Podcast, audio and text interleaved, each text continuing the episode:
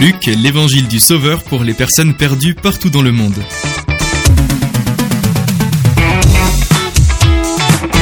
Le récit de la naissance de Luc du chapitre 1 verset 5 au chapitre 2 verset 52 témoigne de la continuité entre l'ancienne et la nouvelle alliance. L'histoire commence au cœur du judaïsme dans le temple de Jérusalem où Zacharie, un prêtre juif, offre de l'encens devant l'Éternel. Les thèmes de l'Ancien Testament sont partout, les personnages que nous rencontrons sont des modèles de piété juive. Zacharie et Élisabeth, les parents de Jean-Baptiste, sont justes aux yeux de Dieu, observant sans reproche tous les commandements et décrets du Seigneur.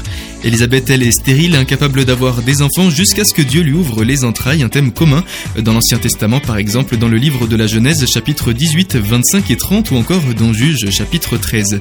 Un ange annonce la naissance prochaine de Jean et Jésus, un autre thème apparaissant souvent dans les écritures hébraïques comme en Genèse 16, 17 et 18.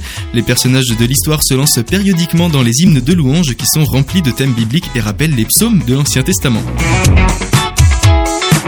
Bien que Luc ne cite pas l'Ancien Testament dans la même mesure que Matthieu, son récit en est tout de même rempli d'images et de références. Son but est de montrer que ce n'est pas le début d'une nouvelle religion, c'est l'accomplissement d'une ancienne. En effet, les promesses de Dieu à Israël s'accomplissent à travers Jésus, le Messie.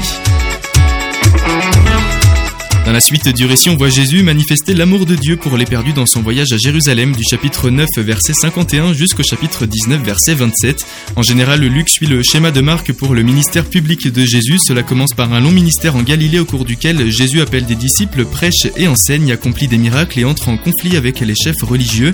Il se rend ensuite à Jérusalem pour la Pâque où la tension avec eux s'intensifie. Il y est arrêté, crucifié puis ressuscité des morts.